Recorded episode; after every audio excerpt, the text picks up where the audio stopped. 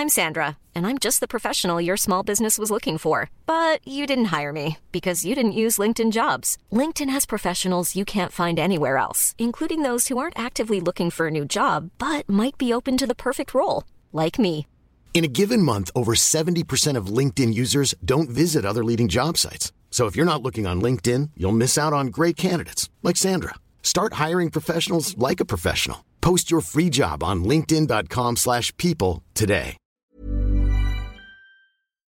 Bonjour à tous et bienvenue ce matin à l'heure des pros. Un sacristain est mort hier en Espagne, assassiné parce qu'il était catholique. Son assaillant était entré dans son église et l'a attaqué avec une machette. 360 millions de chrétiens sont persécutés dans le monde à cause de leurs croyances religieuses. L'Afghanistan est le pire pays pour les chrétiens. Les talibans persécutent en toute impunité. Les talibans recherchent les convertis au christianisme et ils sont tués sur le champ. Les femmes ou les filles sont violées ou mariées de force à de jeunes talibans. Les autres zones les plus dangereuses pour les chrétiens sont la Corée du Nord, la Somalie, la Libye, le Yémen, l'Érythrée et le Nigeria. Ce chiffre de 360 millions est un chiffre record. Les populations subsahariennes sont particulièrement en danger, victimes des djihadistes. Toutes les branches de la chrétienté sont visées, catholiques, orthodoxes, protestants, baptistes, évangéliques, pentecôtistes. Les chrétiens sont persécutés dans quelques 76 pays. Une persécution en hausse constante depuis 9 ans. 5000 églises ont été détruites, fermées ou attaquées. Les chrétiens sont persécutés, mais convenons que ces massacres sont souvent ignorés par la presse française. C'est pourquoi je voulais en parler à 9h ce matin. Audrey Berthaud. Les actes antisémites sont en baisse en 2022 selon le Conseil représentatif des institutions juives de France. 436 actes ont été recensés contre 589 l'année précédente. Mais le président du CRIF a tout de même commenté une baisse est une bonne nouvelle, mais c'est à relativiser. Il ne s'agit que des chiffres enregistrés en commissariat. Les actes les plus graves restent à un niveau élevé et cela ne reflète pas la réalité de l'antisémitisme sur Internet. Le dîner annuel du Conseil de coordination des organisations arméniennes de France, il s'est tenu hier soir à l'hôtel du collectionneur dans le 8e arrondissement de Paris. Les deux pays sont en conflit depuis septembre 2020. Le ministre de l'Intérieur, Gérald Darmanin, était présent. Et puis du handball, les Bleus sont qualifiés pour les demi-finales du mondial. L'équipe de France a dominé l'Allemagne 35 à 28 hier soir. Pour accéder à la finale, les Bleus devront battre la Suède à Stockholm. Match à suivre demain à 21h. Régis Le est avec nous ce matin. Il est directeur de la rédaction d'Omerta. On va dire les choses très clairement. Ce matin, on est inquiet. Et la question qui est dans notre esprit, c'est allons-nous tous vers une troisième guerre mondiale? C'est ça la question que je vais vous poser. On est avec euh, Marie-Estelle euh, Dupont, que vous connaissez, Gérard Carrérou, Philippe Guibert, Olivier D'Artigol et Florian Tardif. Pourquoi nous sommes inquiets? Parce qu'on a le sentiment qu'il y a une escalade. Parce que euh, Joe Biden annonce livrer 31 chars et que nous-mêmes, la France, on hésite à en livrer. Parce que Zelensky demande maintenant des missiles longue portée, qu'il demande des avions, que nous sommes en guerre manifestement que nous avons aussi euh, dans euh, l'oreille ce qu'avait dit Vladimir Poutine l'année dernière. Je tiens à vous rappeler que notre pays dispose de diverses armes de destruction. Le Kremlin tirera les conclusions appropriées et utilisera ces armes pour frapper des sites qu'il n'avait pas visés jusqu'à présent. Et puis il y a cette phrase, s'il y a une menace pour l'intégrité territoriale de notre pays, nous utiliserons certainement tous les moyens à notre disposition. Ce n'est pas du bluff. Voilà ce qu'il avait dit. Et cette escalade, elle est avec la livraison des armes des Occidentaux. Je voudrais qu'on écoute Robert Ménard ce matin, qui est sur cette ligne-là. D'ailleurs, vous-même arrivé euh, d'Ukraine, vous êtes resté trois semaines dans les tranchées. Écoutons Robert Ménard et vous me dites ce que vous en pensez quand on fournit des armes à l'Ukraine, on ne défend pas seulement l'intérêt de l'Ukraine, on défend l'intérêt de la France en Ukraine. Il y a des guerres qui se passent sur votre territoire et puis il y a des guerres qui se passent ailleurs. Alors oui, j'espère bien que, les Charles Leclerc, on va les donner. On va être les derniers à ne pas en donner. Mmh, mmh. Attendez, qu'est-ce que Vous comprenez ces hésitations euh, du non, président je Macron je les comprends pas. Monsieur Macron, il a, il a eu plein d'hésitations. Rappelez-vous ces phrases malheureuses. Je sais parce que ma ville est jumelée avec une ville ukrainienne. Et le maire euh, ukrainien me l'a euh, envoyé trois fois à la figure en disant Quoi Il ne faut pas humilier la Russie? Citation de M. Macron. Ah non, il ne faut pas mettre la, la, Russie dans une situation difficile. Il dit, mais attends, euh, qui c'est qui, qui envahit Qui c'est nous qui avons envahi la Russie ou c'est la Russie qui nous envahit? Déjà, il y a ce soupçon qu'on essaye malgré tout de pas en gros trop froisser la, euh, Russie de M. Poutine. Et en même temps là, on hésite à donner des armes. Mais là, on est dans la, ligne rouge. Je veux dire, la co-belligérance n'est pas loin que si on envoie des chars, si on envoie des, des avions français. De fait, on est co-belligérant. De fait, on l'est. Pourquoi Au bah, Attendez, rappelez-vous, il y a un an, enfin il y a presque un an, les, discussions, il fallait, on il fallait pas envoyer d'armes offensives. Qu'est-ce que c'est une arme offensive Une arme inoffensive. Et, défensive, c'est quoi? C'est quoi un char Il est alors le char, il était euh, offensif euh, il y a un an, maintenant il est passé défensif. Enfin, ça n'a pas ah, de mais la France a peur d'entrer dans la guerre. Oui, mais attendez, on y est dans la guerre. On y est dans la guerre. Il nous fait la guerre parce que il. Attendez, si Monsieur Poutine gagne en Ukraine, vous ne croyez pas qu'il va s'arrêter là? Enfin, comment? Enfin, Je ne compare pas des situations incomparables. Mais enfin, avant la Deuxième Guerre mondiale, on a passé notre vie à faire des conséquences, des, des, des, des on a eu des reculades, euh, des concessions à Hitler en disant attendez, si on lui donne la Tchécoslovaquie, il ne va pas nous emmerder avec le reste. Si on lui fait ça, il ne va pas nous emmerder avec le reste. Il ne va pas aller plus loin. Et il est allé toujours plus loin. On est dans une logique folle du, régime, du régime russe. Aujourd'hui, perdre en Ukraine, mais c'est la porte ouverte à quelque chose dont on ne mesure pas ce que c'est. Moi, je suis toujours étonné pour ça. Regardez, on a beaucoup parlé de la retraite, à juste raison. On parlera moins de l'Ukraine. Est-ce que dans 20 ans ou 30 ans, un historien dira, regardez, ils ne se rendaient pas compte au même moment que le vrai combat, le vrai problème, le vrai, le vrai, la vraie question sur l'avenir de, leur pays, les Français, ça se passait en Ukraine. Peut-être qu'on en est dans Donc cette il faut agir là, maintenant. Mais bien sûr, tout de suite. Tout de suite. Bon, C'était tout à l'heure chez Laurence Ferrari. Euh, volontairement, euh, je, nous avons écouté en longueur ce que dit Robert Ménard. Euh, propos très inquiétants, bien sûr. Est-ce que vous partagez son analyse, Régis Le Sommier? Je rappelle que vous arrivez d'Ukraine. Je, je, suis assez. moi, je viens de passer, en effet, près de dix jours. Alors, j'étais en avril, j'avais été euh, côté ukrainien. Là, j'étais avec les troupes russes. Euh, deux enseignements. Euh, ils sont absolument déterminés. Ils ont énormément d'armes, énormément. Il y a des chars. Vous pouvez me laisser terminer, s'il vous plaît? Merci. Je, je pose une question les Russes les, ou les Ukrainiens euh, les, deux, les deux. Mais en tout cas, les Russes, on avait dit, j'ai entendu sur des plateaux plusieurs fois qu'il manquait de munitions, que les troupes étaient démoralisées. Non, le discours de Poutine, il marche à fond avec ses troupes, en tout cas. Moi, j'ai passé du temps avec ses soldats. Euh, l'écho, on en parlait hier soir, de la Seconde Guerre mondiale est permanent. C'est-à-dire c'est une sorte de forme structurante, c'est-à-dire qu'ils vivent la guerre de leur, de leur, de leur grand-père finalement. Et, euh, c'est peut-être quelque chose que pendant des années on a un peu ignoré. Mais en tout cas chez eux c'est extrêmement fort. Euh, ils sont absolument déterminés et c'est un enfer. Ce que je veux dire, c'est quand j'entends des propos comme celui de M. Ménard nous dire on va y aller, on va continuer, continuer, continuer. Moi je n'ai pas envie qu'on vive en France que j'ai vécu pendant dix jours. C'est-à-dire, vous êtes sur une ligne de front, c'est Verdun tous les, quand vous dormez, vous, vous êtes réveillé par des obus parce que votre fenêtre a été soufflée. Donc du coup, vous êtes en train de calfeutrer la fenêtre parce qu'il fait moins 15 dehors.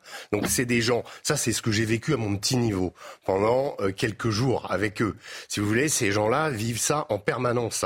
On est arrivé la dernière journée dimanche. Dimanche, on était sur un poste avancé euh, vraiment sur la ligne de front. Le soldat, le sergent qui nous, qui nous, qui nous recueille à ce moment-là, parce qu'on est obligé de courir pour, pour aller dans cette position, nous explique que ce matin... Là, vous étiez avec les Russes. Hein. J'étais avec les Russes. Il nous explique que ce matin, ils ont perdu trois hommes. Euh, les trois hommes, ils sont là dans le truc. Il nous dit on peut pas aller les récupérer parce que euh, ça tire trop. Vous comprenez? Et en effet, on, se, on est dans la ligne de mire d'un char ukrainien qui est à 500 mètres euh, en face.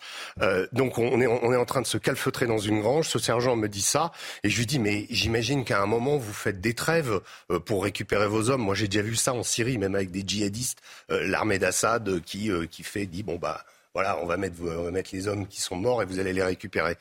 Là il me dit non il n'y a pas de trêve. Il n'y a jamais de trêve, il n'y a jamais d'accord. Il y a juste un petit soupçon d'humanité qui arrive sur le coup de midi et demi. Tout à coup, les bombardements se calment un petit peu. Et je lui dis, mais c'est, parce que c'est la pause déj, vous faites un. Il me dit, oui, effectivement. Il me dit, mais en gros, euh, faut pas le dire à nos, nos responsables. Enfin, en gros, c'est un truc qu'on a décidé sans se parler. Vous étiez quand même Vous étiez où? J'étais dans la zone de Kremina, euh, Zla- Zlatovo, qui est euh, au nord de Bakhmut, en fait. C'est c'est donc la, la, la, la lutte pour le contrôle des axes qui vont vers Bakhmut. Pour expliquer, Bakhmut, c'est euh, la ligne de vie vers Kramatorsk, vers Sloviansk, qui sont les deux dernières grosses villes tenues par les Ukrainiens. C'est l'une des parties du front les plus disputées actuellement. Et ce sont des duels d'artillerie nuit et jour avec du 220, du 300 mm, des missiles. Et alors attention, parce qu'on parle des armes occidentales là, mais dans ce coin-là, les armes, même du côté ukrainien, les armes occidentales n'arrivent pas. Il n'y a pas de missiles HIMARS, c'est des re- du, matériel russe contre du Mais matériel pourquoi, russe. euh, pourquoi vous ne partagez pas euh, Ben, l'analyse de Robert Ménard qui dit qu'il faut combattre euh, Poutine et aller jusqu'au bout parce qu'il oui. nous fait la guerre et si on ne l'arrête pas, après, ce sera nous la prochaine cible. Mais c'est au début. Ce que je veux dire, c'est au début qu'il aurait fallu armer les Ukrainiens. S'il fallait que les Ukrainiens gagnent, il fallait leur donner des armes lourdes dès le début. Militairement, ça a été dit d'ailleurs par certains analystes, on leur a filé des missiles Enlo, des missiles Javelin.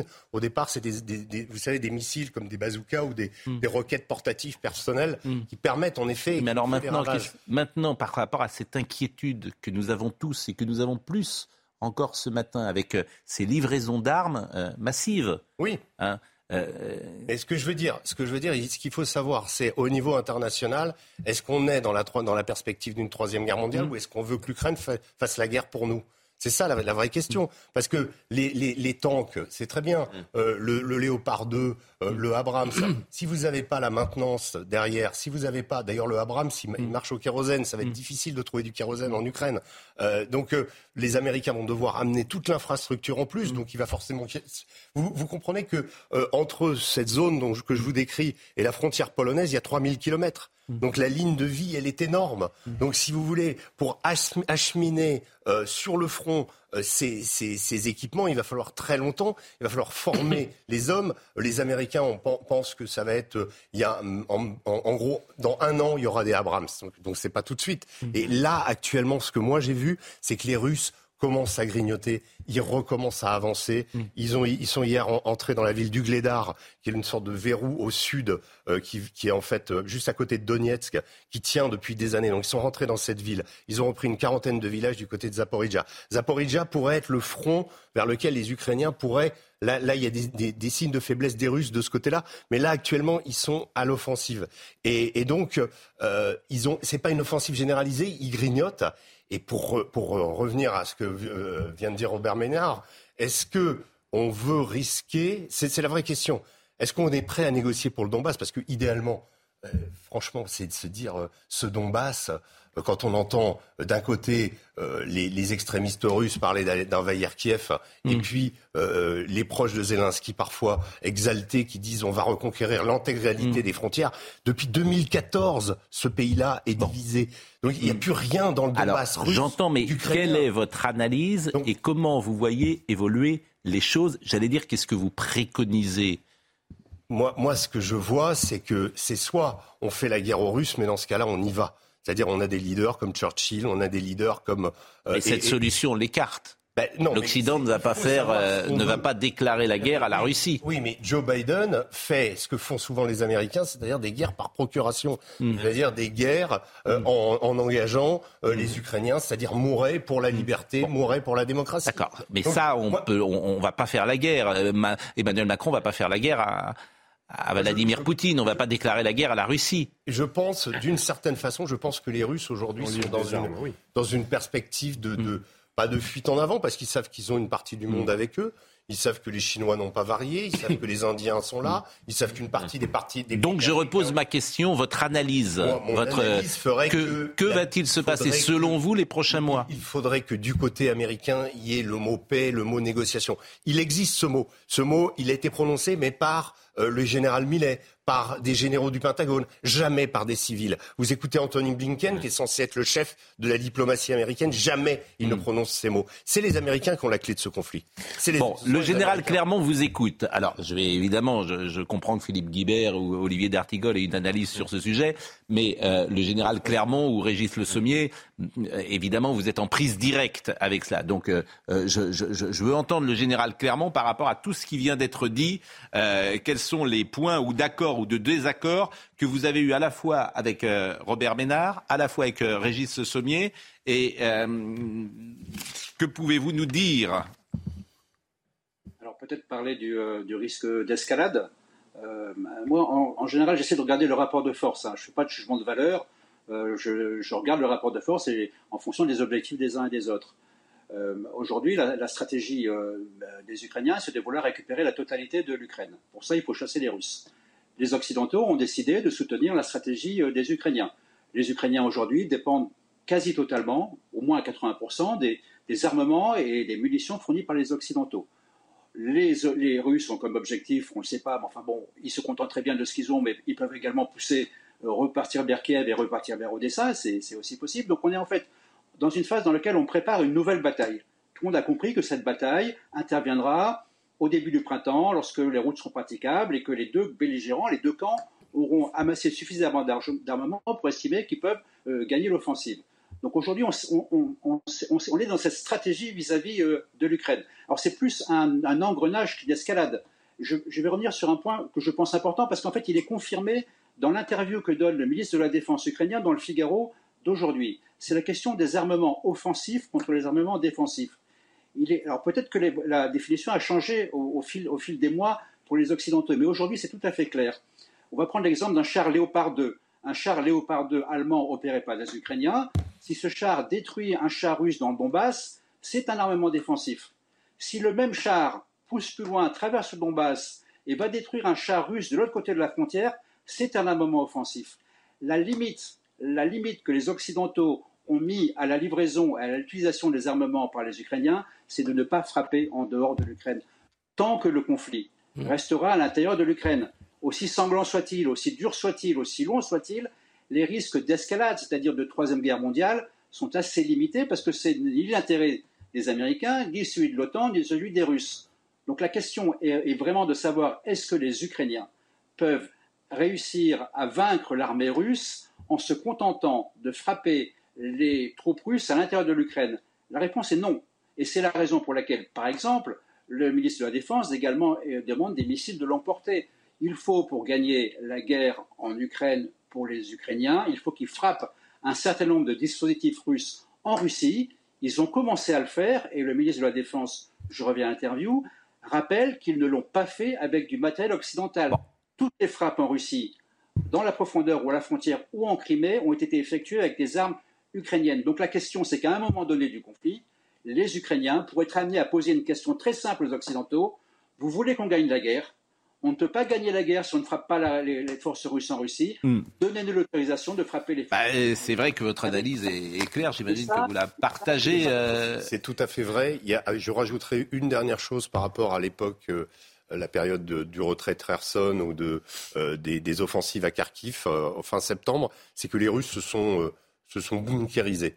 Hmm. C'est-à-dire, euh, ils ont absolument, ils sont retranchés. C'est-à-dire que les Ukrainiens vont devoir payer très cher chaque kilomètre carré d'Ukraine repris. Euh, ils ont vraiment, ils ont installé des positions défensives. Là, actuellement, ils sont dans une forme de grignotage. Il n'y a pas d'offensive généralisée des Russes sur le front. Euh, mais ils ont installé ce qu'on appelle partout des, des, des, comment, des dents de dragon, euh, c'est des, des, systèmes défensifs anti-chars. Euh, ils ont mis des tranchées partout et surtout, ils sont devenus experts dans le maniement des drones. C'est-à-dire qu'à une époque, on disait l'arme technologique, elle est du côté des Ukrainiens. Les Ukrainiens, avec l'armement de l'OTAN, sont très très bons, etc. Aujourd'hui, dans la cathédrale militaire qui est la tranchée, le drone, c'est la clé de voûte la clé de voûte qui regarde tout, qui transmet les positions euh, euh, comment, aux pièces d'artillerie pour pouvoir traiter les objectifs. Et chacun fait ça. Et les Russes envoient parfois plusieurs drones qui se répercutent dans un bunker. Et dans ce bunker, il y a quelqu'un qui envoie les positions. Donc c'est comme ça que se fait la guerre, si vous voulez. Donc c'est une guerre euh, à la fois ultra technologique et ultra barbare. voilà. bon, je, je, vous propose d'écouter quand même de, de voir deux trois choses. D'abord Zelensky, parce qu'on parle jamais de Zelensky ou en tout cas c'est toujours délicat parce que c'est le chef d'un pays qui est agressé. Mais c'est vrai que si je voulais résumer les choses, je dirais qu'à peine a-t-il eu les chars qui demandent les missiles longue portée. Ah et les avions. Et les avions. Donc forcément, euh, on peut euh, avoir une inquiétude ici, et je traduis cette inquiétude. Il a raison quelque part, puisque les chars bah, ne vont pas changer la donne. Non, mais il défend ses intérêts. Il défend ses intérêts. Il faut que ce soit couplé avec des appuis aériens. Il faut que ce soit appelé, couplé avec du missile. En fait, mais est-ce que ce sont les nôtres Est-ce qu'on a le droit de poser cette question Est-ce que ce sont les nôtres Et la vraie question, c'est est-ce qu'on s'engage ou pas Bah oui. Ce qu'il faut bien comprendre, et on en parlait avec le général euh, hier soir, c'est qu'on est dans un contexte où tout le monde attend euh, la contre-attaque russe qui est préparée pour le printemps. Il faut jamais oublier ça dans la, l'analyse de l'escalade. C'est-à-dire qu'il y a une contre-offensive russe. Les Russes ont subi un certain nombre de revers militaires depuis l'automne. Et tout le monde sait qu'ils préparent une contre-offensive sur fond de mobilisation de leurs troupes et de leur matériel. Et donc il faut comprendre ce dont on parle aujourd'hui, le risque de guerre euh, mondiale ou euh, l'escalade, mm. par rapport à cette offensive russe. J'ajoute juste un point. Poutine aurait pu dire, là, écoutez, moi je tiens 15% du territoire euh, mm. russe. Comme le dit euh, Régis Le Sommier, euh, je, vous savez, je veux dire, oui, mais on peut pas, on peut pas faire pu dire, ça veut rien dire. Pascal, on peut, on peut pas faire. Pardon, je termine. Mais Poutine est un fou et vous le savez, il ira jusqu'au Et donc, alors comment on fait Eh ben justement, je vous pose la question, c'est tout. Comment on fait Mais on laisse voilà. Poutine mener sa contre-offensive. Eh ben, mais c'est une question que chacun. Juste, c'est ça qui est en C'est une question. Répondez à cette question. Vous avez des enfants, vous êtes. On ne peut pas laisser, après tout ce qu'on a fait, on ne peut pas laisser l'Ukraine permettez-moi de terminer, mais, ne peut pas laisser l'Ukraine euh, face à la contre-offensive russe sans défense. Chacun en conscience répond à cette question. Vous êtes français, vous avez, vous avez un rapport à la France, vous avez une famille, vous avez des familles. Peut pas et, vous oublier la contre-offensive russe dans l'analyse dans de l'escalade. Je veux même pas rentrer là-dedans. Chacun répond en conscience à ça. Deux choses très rapides. Ce qu'il y a de très intéressant dans le témoignage de Régis Le Sommier, c'est qu'il nous donne l'état d'esprit des troupes russes. Oui qui ne sont absolument pas dans un climat de, euh, où la détermination ne serait plus là. Première chose. Deuxième chose, il faut arrêter avec le risque d'escalade. Nous sommes d'ores et déjà dans l'escalade après les annonces de Berlin, de Biden et ce qui va suivre. L'erreur qu'on a pu faire dans nos commentaires occidentaux, c'est qu'on ne s'est jamais mis du, euh, dans la tête de Poutine et de la manière dont il a mené ce qu'il fait là. Il a annoncé depuis longtemps sur le thème de la guerre patriotique, sur le thème de la Grande Russie. Et donc, par rapport à cette détermination-là, mm. j'ai le sentiment que notre réponse a été au début un non-choix, c'est-à-dire qu'il n'y a pas eu d'aide à l'Ukraine au moment de l'invasion telle qu'elle aurait pu être. Mm. Et aujourd'hui, aujourd'hui, l'escalade, nous y sommes, et je, et, je, sens que la position française va accompagner ce que fait le monde occidental. Euh, Vladimir, Volodymyr Zelensky, deux secondes, juste, je vous donne la parole tout de suite. Merci Joe Biden, a-t-il dit, pour la décision puissante de fournir des chars Abrams à notre pays, même si vous m'avez dit que c'était dans un an, ils seront opérationnels. Bah, c'est-à-dire que le problème du char Abrams, c'est que c'est quelque chose qui fait 70 tonnes, euh, qui, qui, demande un maniement, euh, une expertise. Et, Donc un an. Bon, c'est bah, une étape importante sur le chemin de la victoire. Aujourd'hui, le monde libre. Aussi, hein. Enfin, ça va être plus rapide les Léopard 2, mais ça va prendre un petit Aujourd'hui, le monde libre est uni comme jamais auparavant pour un objectif commun, la libération de l'Ukraine. Gérard Carrero, d'abord, est-ce que vous êtes inquiet vous qui avez un peu d'expérience je suis, sur ce monde? je vais vous dire, je suis, je suis inquiet pour une raison fondamentale. Je pense que la Troisième Guerre mondiale on dit attention, on va tomber dans. On est, dans une troisième forme. C'est pas la troisième guerre mondiale à l'identique. D'ailleurs, les, grandes guerres ne sont jamais à l'identique. La deuxième n'était pas à l'identique de la première. Pourquoi je dis que nous sommes entrés dans une troisième guerre mondiale? C'est une troisième guerre mondiale rampante. Elle concerne rampante. Elle concerne de plus en plus de pays. On voit ça plutôt du côté, puisque nous sommes de ce côté-ci, du côté des Occidentaux, et on voit effectivement toutes les nations de l'OTAN qui sont derrière euh, les États-Unis globalement. On ne voit pas le reste du monde qui a effectivement de toute façon des intérêts différents et qui, alors ils ne le manifestent pas par des chars et des mmh. avions, mais il y a une, c'est donc une véritable guerre. Et qu'est-ce qui se passe réellement? Moi, j'étais aux États-Unis cet été, j'ai rencontré des gens qui étaient très, il se trouve comme ça, par côté familial, très proches des militaires du Pentagone américain.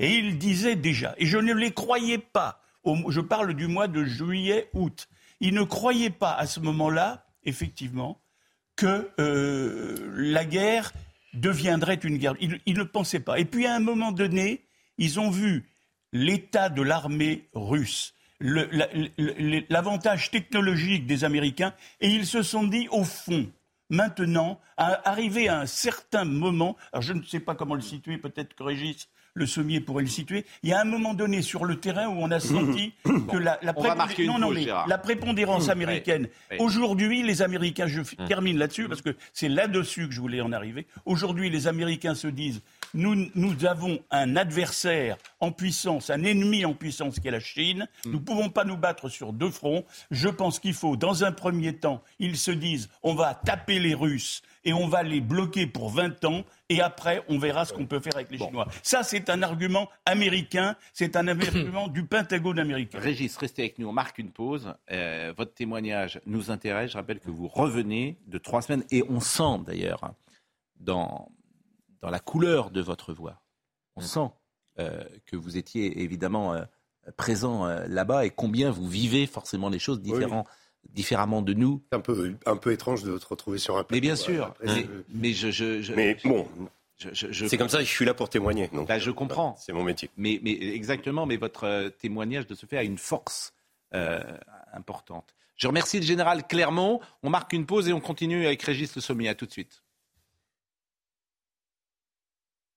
Sommier est avec nous ce matin et euh, on va continuer à, à, écouter son témoignage. Mais Audrey Berthaud nous rappelle les titres à 9h30. Cette attaque à la machette hier à Algeciras dans le sud de l'Espagne. Un sacristain a été tué un prêtre blessé la veille. Les habitants vont observer une journée de deuil. Ils devraient également se rassembler devant les églises touchées. Les autorités espagnoles ont ouvert une enquête pour terrorisme. L'auteur présumé a été arrêté. Les raffineries sont en grève aujourd'hui et demain avant la journée nationale du 31 janvier contre la réforme des retraites. La CGT appelle à reprendre la grève dans les raffineries, les centrales électriques, mais également les ports et les docks. Mardi prochain, la grève touchera tous les secteurs. Et le franco-syrien Riyad Satouf, couronné au festival d'Angoulême, l'auteur de L'Arabe du futur a remporté la plus haute récompense du monde de la bande dessinée hier. Il a rendu hommage à sa grand-mère maternelle, celle qui a toujours cru en son talent. Le festival de la BD ouvre aujourd'hui au public. Et ce sommier, vous êtes rentré, vous étiez sur la ligne de front, vous êtes rentré quand? Je suis rentré euh, mardi. Bon, et vous étiez. Alors, vous viviez où? Vous étiez où? Vous êtes resté combien de jours d'abord? Je suis resté euh, une dizaine de jours. Et dans ces cas-là, vous êtes où précisément? Vous vivez comment? Alors, je vis, euh, si vous voulez, on intègre. Il y a plusieurs sas en fait. il y a des, des bases arrières au début. Euh, vous, faites la jonction en fait euh, avec un, une personne qui est en charge de vous accueillir euh, dans une sorte dans, le PC de la, division. En l'occurrence, il s'agissait d'une unité qui s'appelle la brigade des, vétérans. Et je, découvre d'ailleurs dès le premier soir que cette brigade des vétérans, en fait, elle est composée essentiellement de, soldats qui vont de 18 à 62 ans et qui sont des gens qui ont une expérience militaire, qu'ils ont eu, qui ont fait l'Afghanistan, qui ont fait la Tchétchénie, et qui viennent en fait encadrer euh, les fameux 300 euh, 000 conscrits que euh, Poutine a décrété, à, réquisitionner en, septembre. Donc en fait, ça va être un mélange. le, premier jour, en fait, on va voir des jeunes à l'exercice avec des vieux qui s'occupent d'eux et qui les, qui les forment. Et en fait, ce que, ce que je me rends compte, c'est que cette unité, donc, elle, fait des rotations avec le front. Elle part dix jours au front et dix jours à l'arrière parce que c'est tellement intense. Il y a, vraiment un, ça c'est pris en compte. En revanche, entre eux, ils appellent, ils appellent leur propre brigade. Euh, en russe, c'est CVK et en fait, ça veut dire, euh, euh, ça veut dire SMP, ça veut dire Société militaire privée, comme Wagner. Donc en fait, c'est comme Wagner. Et ce principe euh, de la société militaire privée euh, qui travaille en combinaison, là en l'occurrence c'était avec la 16e brigade blindée, c'est-à-dire une unité régulière de l'armée russe, mm. euh, en fait c'est une guerre où des éléments euh, des éléments, je dirais, qui ont de l'expérience, sont injectés euh, au, front. Voilà, voilà comment se. Vous vivez avec eux là pendant. Je, je vis avec vous eux. Dormez avec eux, vous mangez avec eux. Euh, des questions d'ailleurs qu'on ne pose peut-être pas forcément dans ces cas-là, mais est-ce que le ravitaillement se fait de manière convenable? Est-ce qu'il n'y a pas de soucis? Je parle de nourriture, des choses comme ça. Est-ce que comment dire, l'infrastructure suit alors, l'infrastructure suit, le, ravitaillement est fait. Il y a juste le souci de la, des lignes de front, où là, l'activité que je vous décrivais tout à l'heure est tellement intense en termes d'artillerie, surtout, c'est vraiment des duels d'artillerie euh, absolument gigantesques mm. et en permanence, de nuit, de jour. Et vous avez vu des gens euh, partir et ne pas revenir? J'ai pas vu de gens partir et pas revenir. En tout cas, euh, tous ceux avec qui j'étais ont, été euh, dans un état. Vous savez, euh, il y a quelque chose d'assez irrationnel dans les comportements sur la ligne de front. vous avez des, soldats qui sont parfois très émotifs, très qui, qui, rient alors qu'ils ne devraient pas rire, avec des, une espèce de sens du fatalisme aussi. à force de vivre sous les bombes, on finit par par comment par adopter des attitudes un peu superstitieuses aussi. Et, alors pour ce qui est du, ravitaillement, ce qui est assez incroyable, c'est que en dépit de l'intensité, en dépit du fait qu'il n'y a aucun accord entre les deux belligérants. Euh, je l'ai expliqué tout à l'heure qu'il euh, n'y a pas d'accord pour l'échange de morts. Mais euh, vers midi et demi, il est d'usage d'arrêter un peu les bombardements. Mmh. Et il est d'usage aussi, vous parlez du ravitaillement, j'y viens, d'arrêter un peu les bombardements en fin de enfin, au, début de la soirée, parce que c'est là que le ravitaillement arrive, et des deux côtés. Et les soldats, un peu à la façon, euh, vous savez, le fameux film euh, euh, comment Silent Night, enfin le, livre sur la, nuit de Noël, mm. une sorte de trêve. Là, c'est les soldats un peu qui ont décidé entre eux. Les, les, chefs sont pas au courant, enfin en tout cas, il y a une tolérance parce qu'il y a quand même une humanité. Vous étiez avec les Russes, on vous, vous étiez avec les Russes, on vous reproche parfois d'avoir une position pro-russe sur ce euh, conflit? Euh, moi, on, me reproche cette. Oui, je, trouve ça d'ailleurs assez, enfin, complètement absurde parce que euh, il est nécessaire d'avoir des, des, des correspondants qui, qui vont côté russe. Et moi, j'ai des collègues avec qui j'ai couvert l'Irak, l'Afghanistan, qui sont du côté ukrainien. D'ailleurs, on échange. C'est intéressant parce que parfois, on échange. J'étais, j'ai eu des, des, un échange de mails avec Dorothée Oliéric de, de, France 2, qui elle était à Bakhmut côté euh, côté ukrainien. Et, et, euh, on fait très attention de ne pas le faire quand on est là-bas, parce que sinon on peut être qualifier d'espionnage, etc. Donc il faut, faut, faire très très attention. Mais entre nous, on compare nos expériences. Euh, et, et, je pense que c'est absolument indispensable. Et, et la question d'être pro-russe, non, c'est pas vrai, parce que tout simplement, je suis allé côté ukrainien en avril. J'ai accompagné des volontaires français qui souhaitait rejoindre l'armée ukrainienne. J'y ai passé dix jours, donc je, je, suis passé, je suis allé de l'autre côté. Ce qui pour moi est toujours, pour un journaliste, c'est toujours intéressant de pouvoir aller d'un côté et ensuite aller de l'autre. Dernière chose, euh, ceux qui sont aujourd'hui à la tête des pays occidentaux n'ont pas connu la guerre. Oui. Chirac avait connu la guerre. Joe Biden, d'ailleurs, l'a connu, mais Emmanuel Macron ne l'a pas connu, évidemment. Est-ce qu'à votre avis, euh, ça modifie hum. leur rapport à ce conflit? Moi, je pense que oui. Euh, vous, je pourrais citer également euh, Colin Powell aux États-Unis. Vous vous souvenez quand la, euh, la guerre en Irak a été déclenchée Colin Powell, je, je, raconte cette anecdote parce qu'elle est, elle est très très révélatrice. Colin Powell a connu le Vietnam et, et, et c'était quelqu'un qui, qui est un homme donc qui n'avait pas envie d'aller en guerre. il faisait partie de l'administration Bush et juste à la veille de à la veille de, comment à la veille du, conflit, George Bush l'a invité dans son bureau et lui a dit Dis-moi vraiment ce que tu penses.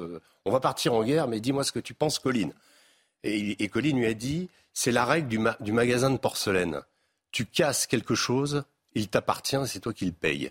Voilà ce qu'il a dit à propos de l'Irak. C'est-à-dire qu'il savait que à partir du moment où on met le pied dans le conflit, on a très très peu de chances d'en ressortir et on met le pied dans un engrenage et on en prend pour des années et, cette chose nous appartient. Et la vraie question aujourd'hui, euh, en regard de ces leaders occidentaux qui n'ont pas connu la guerre, c'est est-ce qu'on veut que l'Ukraine nous appartienne? Est-ce qu'on veut que ce conflit soit le nôtre? C'est ça, c'est toute la question. Euh, et, est-ce qu'on aura, euh, si tel est le cas, des leaders à la hauteur d'Eisenhower, de, de Churchill, qui seront capables de faire la guerre à Poutine et de la gagner Bon, en tout cas, je voulais, euh, on voulait vous écouter ce matin parce que votre témoignage euh, est fort euh, d'abord et puis il est important et puis il traduit notre inquiétude, disons-le, ce matin avec ce sentiment d'escalade. On referme le dossier de l'Ukraine, sauf si l'un ou les autres ont des... Oui, moi je veux juste dire un mot. C'est effrayant de penser qu'on entend aujourd'hui que des voix, que des voix qui préconisent davantage de livraison d'armes. Non, Arnaud Clarcel, par exemple, dit régulièrement euh, le contraire. et d'ailleurs, ça, sera intéressant de l'écouter, d'ailleurs, Arnaud Clarcel. 98% des voix, comme celle de Ménard ce matin, de Robert Ménard, mm. sont des voix, disons, de va-t-en-guerre. Oui, dans, l'espace médiatique. Parce que quand vous allez, euh, j'ai envie de dire, quand vous allez parler avec les uns et les autres, j'allais dire, quand vous les écoutez euh, au bureau, quand vous les écoutez dans des dîners, etc., beaucoup disent attention, ce n'est pas notre guerre. Oui, mais sauf je n'ai pas envie de voir la France. Euh, euh, alors évidemment, Sauf que c'est pas très chic de dire ça. C'est les prises de position officielles qui pas très chic de dire et qui atteignent l'opinion. Et par exemple, la position française, qui nous intéresse au premier plan quand même, la position du président Macron. Elle est plus modérée qu'elle l'était. Elle était plus, beaucoup plus modérée et beaucoup plus, je dirais, gaulienne au début de la guerre. Elle a évolué. Dans un premier temps, mm. il a fait des corrections. Aujourd'hui, on est quasiment. Non, parce qu'il a dit ne faut pas humilier la Russie non plus. Comme c'est toujours difficile avec Emmanuel Macron de, savoir il a fait tout début du, du conflit, euh, à partir de, d'il y a plusieurs mois maintenant, il a commencé à expliquer que nous entrions dans une économie de guerre. D'ailleurs, il y a eu des annonces récentes. On a quasiment doublé le budget euh, consacré aux armées en 10 ans. Imaginez-vous bien, on, on parle de 413 milliards d'euros qui seront Moi, j'ai eu le sentiment qu'il était très anti-Poutine au début, plus, et qu'il s'est rapproché de Poutine ensuite, et que maintenant, il s'en éloigne peut-être encore. Il parle plus beaucoup, effectivement, depuis, voilà, donc, j'ai l'impression que... il avait tenté une il avait, tenté. Il avait tenté de faire cette carte de la médiation, la carte Mais il n'y a plus de carte française. ce qui est sûr, c'est que... Macron a tenté beaucoup de choses avec Poutine. Hein. Le problème, c'est qu'on aimerait tous avoir la paix. Moi, je ne sais pas s'il y a tant de va-t-en-guerre que ça. Le problème, c'est que pour faire la paix, il faut une négociation avec Poutine. Donc il faut que Poutine accepte. mais vous pouvez tout simplement être. Pardonnez-moi, vous pouvez tout simplement être être neutre. absolument pas le cas. Non, mais vous pourriez avoir une position en disant moi je suis neutre. Non, on peut pas être neutre. Bah, la logique des Occidentaux, quand euh, Emmanuel Macron a rencontré euh, Joe Biden, par exemple, euh, il, y a, plein de pays, il y a plein de guerres. Il y a plein de guerres dans le monde entier dans lesquelles nous n'entrons pas. Ah oui, mais enfin là, c'est à quelques milliers de kilomètres de chez nous. Mais, j'ai bien compris votre, j'ai bien compris votre position. mais elle, est d'être neutre, c'est-à-dire de savoir si cette guerre est la nôtre ou pas. on, laisse tomber, l'Ukraine. Non, mais. Bah alors ça, c'est symptomatique. Mais non, mais. Alors ça. Mais non, mais c'est symptomatique de la pensée binaire dans laquelle on a régressé. À partir du moment où on ose poser la question en tant que citoyen non expert, et c'est ce que je suis par rapport à l'Ukraine, euh, de à qui profite le crime, quels sont les bénéfices secondaires des États-Unis, n'est-on pas en train d'engloutir l'intégralité de l'économie européenne, à commencer par l'économie française? Pour quel résultat? Mm. On est un horrible pro-Poutine. C'est-à-dire que dès qu'on pose une question, mm. en fait, on est fasciste avec des raisonnements. Je retiens ce qu'a dit Régis. Je retiens. S'il vous plaît. C'est impossible. C'est impossible de poser une question sur ce sujet. En fait, russe ou virus, c'est le même combat. Il y a la même pensée binaire. Je retiens ce qu'a dit. On est du mauvais côté. Marie-Estelle, il y a pas, vous n'êtes pas la seule à être subtile et les autres ne sont pas binaires. Pardon. Bah, c'est un peu manichéen, la, la, façon dont tu raisonnes, je trouve. Je retiens ce qu'a dit Régis Le Sommier, cette propension des États-Unis à faire faire la guerre par les autres. C'est une phrase quand même importante. Ils ont beaucoup fait la guerre eux-mêmes, les États-Unis. Oui. La guerre par procuration. pardon, À qui profite la guerre? Leur problème, c'est qu'ils sont engagés sur beaucoup de théâtres d'opération et qu'ils ont souvent perdu. À, qui profite la guerre? Est-ce qu'on peut poser cette question? Oui, bien sûr. Voilà. Bien sûr. Enfin, euh, à qui profite le crime? Le crime, il a été commis par Poutine. Mais bien sûr. Mais personne euh, n'en dit Est-ce qu'on peut, être une solidarité entière aux Ukrainiens tout en mettant sous la table des sujets de préoccupation et justement d'engrenage Oui, on peut. Hmm. Bon, voilà en tout cas ce qu'on pouvait dire. On a commencé euh, par parler du massacre des chrétiens. Je voulais juste qu'on en parle parce que c'est quelque chose. Ce matin, c'est euh, ce prêtre, ce sacristain qui a été tué en Espagne. Je suis sidéré combien l'espace médiatique en parle assez peu, mm. bien évidemment, puisqu'il ne correspond pas. Il y a, comme vous le savez, euh, les bonnes victimes et les moins bonnes victimes. Un sacristain tué en Espagne, ce n'est pas une bonne victime pour l'espace mm. médiatique euh, français. Donc je vous propose de voir le sujet d'Alexis Vallée et vous me direz ce que vous en pensez euh, Régis Le Sommier, parce que c'est un sujet que vous connaissez bien également, le massacre des chrétiens. Il y a 390 millions de chrétiens, je dis 360 millions de chrétiens qui sont persécutés dans le monde aujourd'hui. L'Église pleure dans le sud de l'Espagne. Cet homme a été arrêté par les forces de l'ordre, accusé d'avoir tué hier soir un sacristain et grièvement blessé un prêtre dans une attaque à la machette. Vers 19h, dans la ville d'Algeciras, située à la pointe sud de l'Espagne, l'assaillant entre dans l'église de Saint-Isidore d'Algeciras et attaque le prêtre au cou, le blessant grièvement. Il se rend ensuite dans une seconde église, à quelques minutes à pied de la précédente, à Notre-Dame de Palme. Il s'en prend cette fois au sacristain, qui décède sur place. Il s'appelait Diego Valencia. Le parquet espagnol a annoncé qu'une enquête a été ouverte pour des faits présumés de terrorisme. Bon, c'est l'occasion de rappeler effectivement, Régis Sommier, ce que je disais tout à l'heure, l'Afghanistan, qui est le pire pays pour les chrétiens, et les chrétiens qui sont persécutés dans le monde entier. L'Afghanistan, qui est aussi qui est un pays que je connais bien, et en effet où il y a vraiment très très peu de chrétiens qui y mm. sont demeurés. Euh, le problème du chrétien dans le monde, c'est que c'est souvent la, c'est à la fois la victime expiatoire facile à, cibler, euh, et aussi, je dirais, le, c'est un peu le canari dans la mine euh, qui meurt avant le coup de grisou. Parce que quand le chrétien est attaqué, en général, le pays va partir en lambeaux très rapidement. Ça a été le cas en Irak, ça a été le cas en Syrie avec les mm. djihadistes. Euh, dès que les chrétiens sont attaqués, en général, ça veut dire que les conditions sont là pour qu'une guerre sectaire euh, se mette en place. Et le chrétien, malheureusement, est celui qui est souvent sans défense, celui qui est souvent là, qui essaye de se faire accepter. Vous savez, un peu comme, comme les juifs au Moyen Âge. on trouvait la protection des puissants. Les chrétiens l'ont fait euh, avec Nasser en, Égypte, ils l'ont fait euh, dans, les, dans les divers régimes bassistes. Et à partir du moment où ces régimes, où euh, ces, ces autocraties ont disparu, ils se sont retrouvés, je dirais, un peu livrés à eux-mêmes. Alors, puisque nous parlons de la religion chrétienne, de la religion catholique, dans un entretien à l'agence Associated Press, diffusé hier mercredi, le pape François a jugé injuste les lois qui criminalisent l'homosexualité. Euh, mais euh, il a dit cette phrase sur laquelle je voulais avoir le sentiment d'Émeric Pourbet, que vous connaissez et qui présente euh, notre émission Enquête d'esprit le week-end. Il a dit que l'homosexualité était un péché. Et au-delà d'ailleurs de ce que dit la religion chrétienne sur l'homosexualité, toutes les religions ont un souci avec l'homosexualité. Toutes les religions. C'est intéressant d'ailleurs certaines églises protestantes européennes n'ont pas ce problème. Alors bon, euh, hormis manifestement l'église euh, protestante euh, européenne, mais le, catholique que vous êtes, Émeric Pourbet, lorsque vous entendez le pape dire l'homosexualité est un péché, est-ce que vous le comprenez? Parce qu'il est dans son rôle de pape, mais est-ce qu'au fond vous vous dites qu'il a tort de dire ça?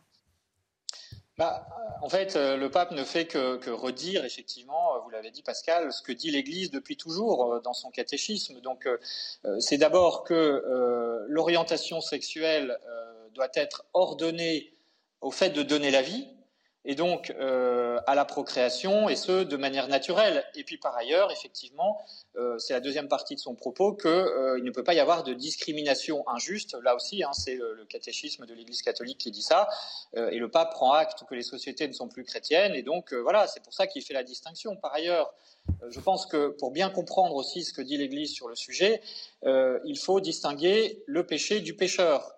C'est-à-dire qu'il y a les actes, les actes homosexuels, et puis de l'autre côté, il y a les personnes, et qu'on ne peut pas, euh, et ça c'est très important, réduire les personnes à euh, leur activité sexuelle. D'ailleurs, l'identité sexuelle, hmm. l'orientation sexuelle ne fait pas toute l'identité de la personne. mais c'est quoi un péché? Je voudrais qu'on me dise c'est quoi un péché?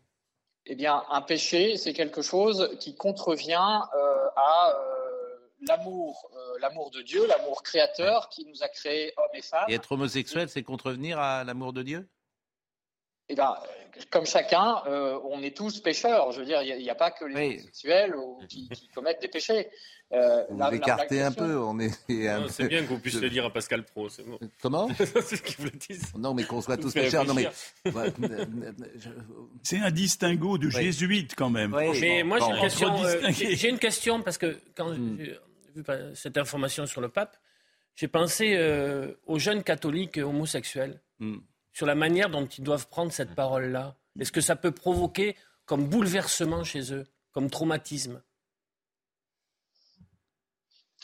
Écoutez, euh, encore une fois, le pape n'invente rien. Il n'a pas découvert aujourd'hui que la sexualité était un péché. Donc, les jeunes catholiques, ils le savent. Enfin, que vous décrivez, ils le savent. Euh, après, euh, ça, regarde la conscience de chacun. Euh, le pape, il n'est pas là pour juger. D'ailleurs, il l'avait dit. Non, mais il l'avait dit. Il avait dit. qui suis-je pour juger?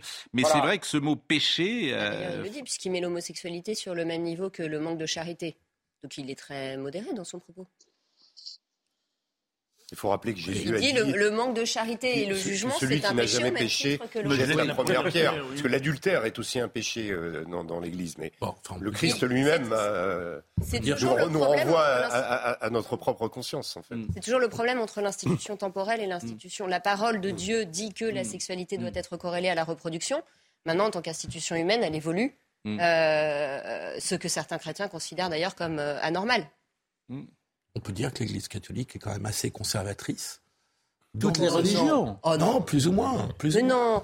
autrefois, les, divorcés, les divorcés étaient excommuniés, ils ne pouvaient pas communier. Aujourd'hui, les divorcés vont communier.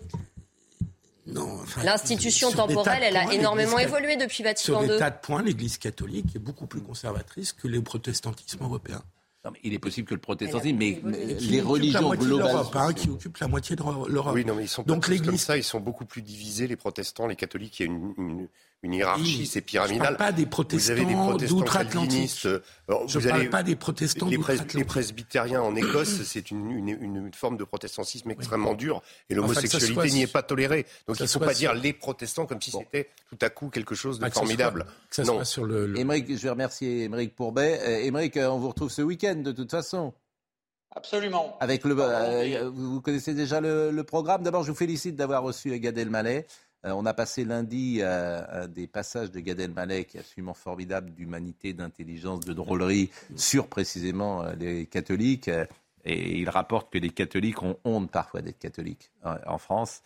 C'est vraiment très intéressant. Vous l'aviez reçu et c'était une très belle émission. Et on vous donne donc rendez-vous ce week-end. Vous savez déjà le programme? Absolument, on parlera à l'occasion, vous savez, de la sortie du film euh, Vaincre ou mourir sur les guerres de Vendée. Nous, mm. nous approcherons, nous aurons une approche historique avec Philippe de Villiers, justement pour savoir vraiment ce qui s'est passé, parce qu'on est dans la polémique.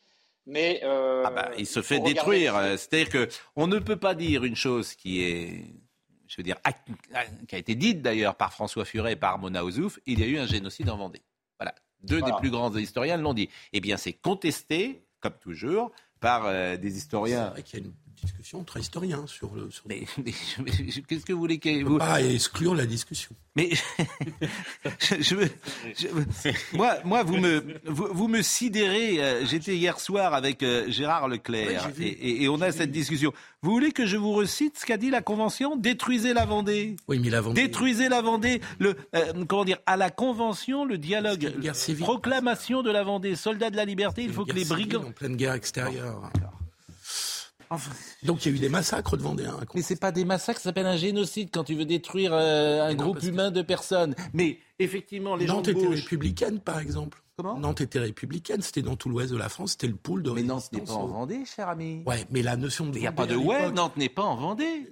Si vous mettez Nantes, Nantes n'est pas en Vendée. La notion de Vendée ne correspondait pas à la limite départementale d'aujourd'hui. À partir du moment où Robespierre appose sa signature sur les actes du c'est la décision d'éradiquer complètement la Vendée, euh, grand-père, euh, et de les laisser sans sépulture, ce qui est encore pire. Mais, pourquoi vous ils, imposent aux habitants de ne pas leur donner de tombe. Et parce que c'est une guerre civile, on ne peut pas bah, il y a une discussion. Mais le pire, le je vous assure, on, est parfois, je veux dire, non, mais bon, que, vous soyez de gauche et personne n'attaque la République en disant cela. Si, le but c'est d'attaquer la mais République. Non, on peut aimer la Vendée, on peut aimer. Hein, ils font voilà, euh, c'est drôle. Clémenceau, Clémenceau qui disait la révolution est un bloc. Exactement. Oui, mais le pire, Pascal, si on prend considérer que... Merci Émeric Pourbet. Merci beaucoup et, et on vous suit avec beaucoup d'intérêt. Moi, je vous écoute tous les dimanches soirs dans une des rediffusions. Donc bon week-end à vous et merci pour la qualité de votre travail. Dans cette affaire de Vendée, on l'a dit, vous l'avez dit d'ailleurs, je crois hier ou avant-hier. L'un des pires a été le général Thureau, qui a, commandé pendant plusieurs années les colonnes infernales. Cet homme a été tellement il a, été loin dans, l'extermination des Vendéens qu'il a été rappelé par, la Convention mm. pour justement euh, s'expliquer. Et un homme pour qui j'ai par ailleurs, comme beaucoup de Français, une grande admiration, qui est Napoléon. Qu'est-ce qu'il a fait Napoléon quand il est devenu, mm. quand il est devenu premier consul puis empereur? Il a nommé Thureau qui était de tomber dans l'obscurité, ambassadeur, oui, oui, oui, je te le prouverai, ambassadeur de France aux États-Unis, Thureau, le, commandeur des brigades cadets, centaines de, milliers. Hmm. Mais Napoléon n'avait pas énormément d'état C'est pas le premier criminel de guerre recyclé. Hein. La il a été bien recyclé. Le problème de Gérard, c'est qu'il parle pile au moment où je dois lancer la pause. Ah, désolé pour la peine. Je lui donne la parole au moment où on doit lancer ah, je la pause. Je ne dis plus rien. On la saute. Bon, Philippe Guibert, je vous sens un peu tendu ce matin, un peu irrité. Vous n'avez pas assez dormi. J'ai l'impression. Mais on va marquer une pause. Vous allez pouvoir vous reposer. À tout de suite. C'est moi qui l'énerve et Régis Le Sommier qui a laissé sa place à Martin Blachier. Euh, merci pour euh, vraiment votre témoignage qui nous a beaucoup intéressé. Non, vraiment merci. Et on a encore plein de choses à échanger et à, dire vraiment. Et vous serez euh, tout à l'heure chez Sonia Mabrouk, je crois? Théoriquement, mais je ne sais pas si c'est confirmé, mais peut-être oui. Eh ben, je vous le confirme. Je souhaite. Voilà, bah, je pense que Sonia sera très heureuse de vous écouter. Merci en tout cas. Martin Blachier nous a rejoint. Alors Martin, ah, vous êtes le meilleur. Eh oui, vous êtes le meilleur. Les dix nouvelles menaces sur notre santé. Vous êtes le meilleur et moi je prends un témoin. Les gens, à chaque fois que vous venez sur ce plateau, vous nous dites sur la euh, crise du Covid, la, neuvième vague, mais dit c'est pas grave, c'est pas grave. Voilà ce qui va se passer, comment ça va se passer, ça va s'arrêter. Ne mettez pas de masque. On vient de passer cette neuvième vague sans aucune mesure, sans aucune mesure. Comme les précédentes, oui.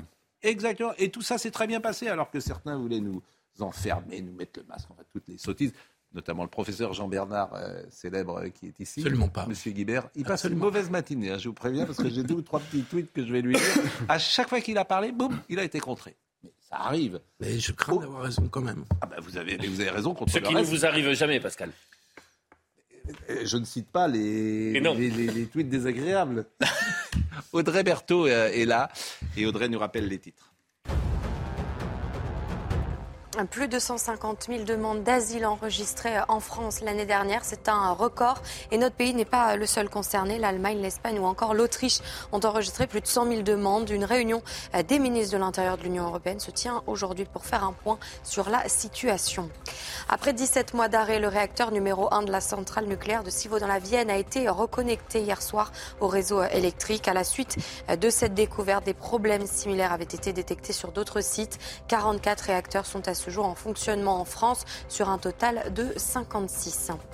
CAF, assurance maladie, les services publics sont difficiles à joindre selon 60 millions de consommateurs. Jusqu'à 7 appels sur 10 n'aboutissent pas. Un constat inquiétant notamment pour les 15% de Français qui n'ont pas Internet chez eux, majoritairement des personnes âgées, précaires ou étrangères et qui, face à ce parcours du combattant, renoncent parfois à leurs droits. On va parler du livre de Martin Blachier, les dix nouvelles menaces sur euh, notre santé, mais on termine juste avec les propos du pape sur l'homosexualité. Ludovine de la Rochère, que vous connaissez, qui intervient régulièrement, euh, dit cette phrase étonnante d'ailleurs. Les homosexuels sont comme tout le monde, nous sommes tous pécheurs, comme le disent Ébric Caron. Bon. C'est jouer avec les mots. C'est un peu jouer avec les mots. En revanche, elle dit les évangéliques considèrent aussi que l'homosexualité est un péché et ils sont une part importante des protestants en France. Philippe Guibert n'y connaît rien. Ben oui, mais sauf qu'elle Elle est très gentille. C'est une bonne journée pour faire Donc, vous étiez binaire tout à l'heure, et pour Madame de la Rochère, vous, vous, n'y connaissez rien. m'avait écouté. Ce oui, c'est très prétentieux de ma part et présomptueux. Euh, elle a entendu que je disais des, églises protestantes européennes. Oui, L'évangélisme qui vient d'outre-Atlantique est beaucoup plus conservateur, c'est tout à fait exact. Non, mais de toute façon, euh, d'une manière générale, les Mais moi, je suis binaire, donc euh, je. Non, oh, mais... ça l'a touché. Ah, ça l'a touché, là, vous l'avez. Euh... Tu, tu es de mauvaise foi, tu avais envie de le prendre personnellement. Oh mais, je, suis en plus de mauvaise foi, évidemment. Qui a régressé à quelque chose de très manichéen. Un peu comme l'intelligence artificielle, 0-1, et on a du mal à mettre de la nuance, je trouve, dans la pensée aujourd'hui sur beaucoup de sujets. Bon, mais je prends la leçon euh, tous les matins avec vous, et j'en suis euh, ravi, parce que c'est un progrès intellectuel. Tu sors du plateau meilleur que... Mais bien entendu, enrichi, beaucoup plus cultivé. Moins ignorant. Et, et, et moins bête, au fond. Et moins bête. Grâce à Marie-Estelle. Grâce à Marie-Estelle. Exactement. Je suis grâce, et grâce à vous. Hein, grâce, à, grâce à Pascal. Grâce à Père Pascal. voilà. Bon. Euh, je vous écoute, mes maîtres. Hein, bon, je vous en prie. Euh, la retraite, y aura-t-il blocage pour ou contre? Monsieur Farandou, qui est donc euh, qui ne s'est toujours pas exprimé sur le petit chat. Hein. Ça ne l'intéresse pas, les chats. Mais oui. Non, mais Pascal. Il n'y a pas de Pascal. Hein. Franchement, Monsieur Farandou, président de la SNCF, on tue des chats sur, euh, sur la sa voix. Je n'ai pas vu un tweet de M. Farandou. Et le chat avait un titre transport. Oui, non, mais non, mais peu importe. Quoi, peu importe, si. Mais il ne sait même pas exprimer. Bon, en revanche, M. Farandou commence à dire aux interlocuteurs qu'il rencontre qu'il craint une grève dure de trois semaines pendant les vacances. Blocage complet. Un visionnaire. Ah, je ne sais pas si c'est un visionnaire ou pas. Euh, blocage pour ou contre. Voyez le sujet de Thibault Marcheteau. C'est un sujet, c'est un sondage qui a été euh, demandé par CNews et qui, euh, et qui, je suis en train de lire encore. Il y a plein d'SMS qui m'arrivent pendant l'émission. Je vais couper mon portable parce que on est distrait par tout ce qu'il dit. Je ne peux pas tous les lire d'ailleurs, mais bon, je salue celui qui vient de me l'envoyer. Il me comprendra.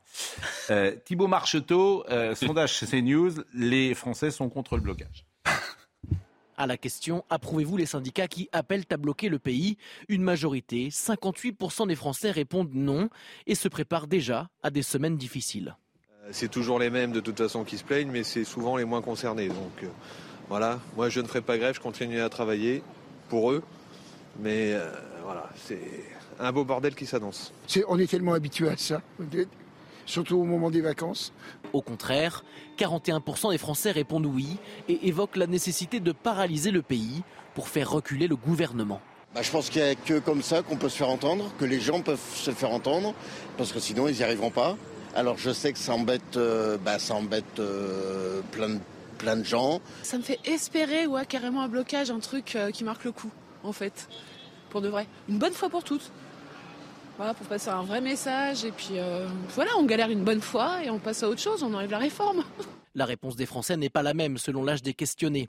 Si 60% des 18-24 ans approuvent la demande des syndicats, ils ne sont que 26% pour les 65 ans et plus.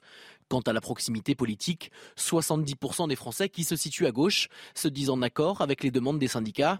La proportion est inversée à droite avec seulement 33%. Bon, Pierre-Louis Bras, qui est président du corps, il parle nulle part. Hmm. Toute la presse souhaiterait l'interroger. Il ne vient sur aucun plateau de télévision. Mais il a parlé à l'Assemblée nationale parce qu'il a été obligé, puisque c'était une commission euh, d'enquête. Hmm.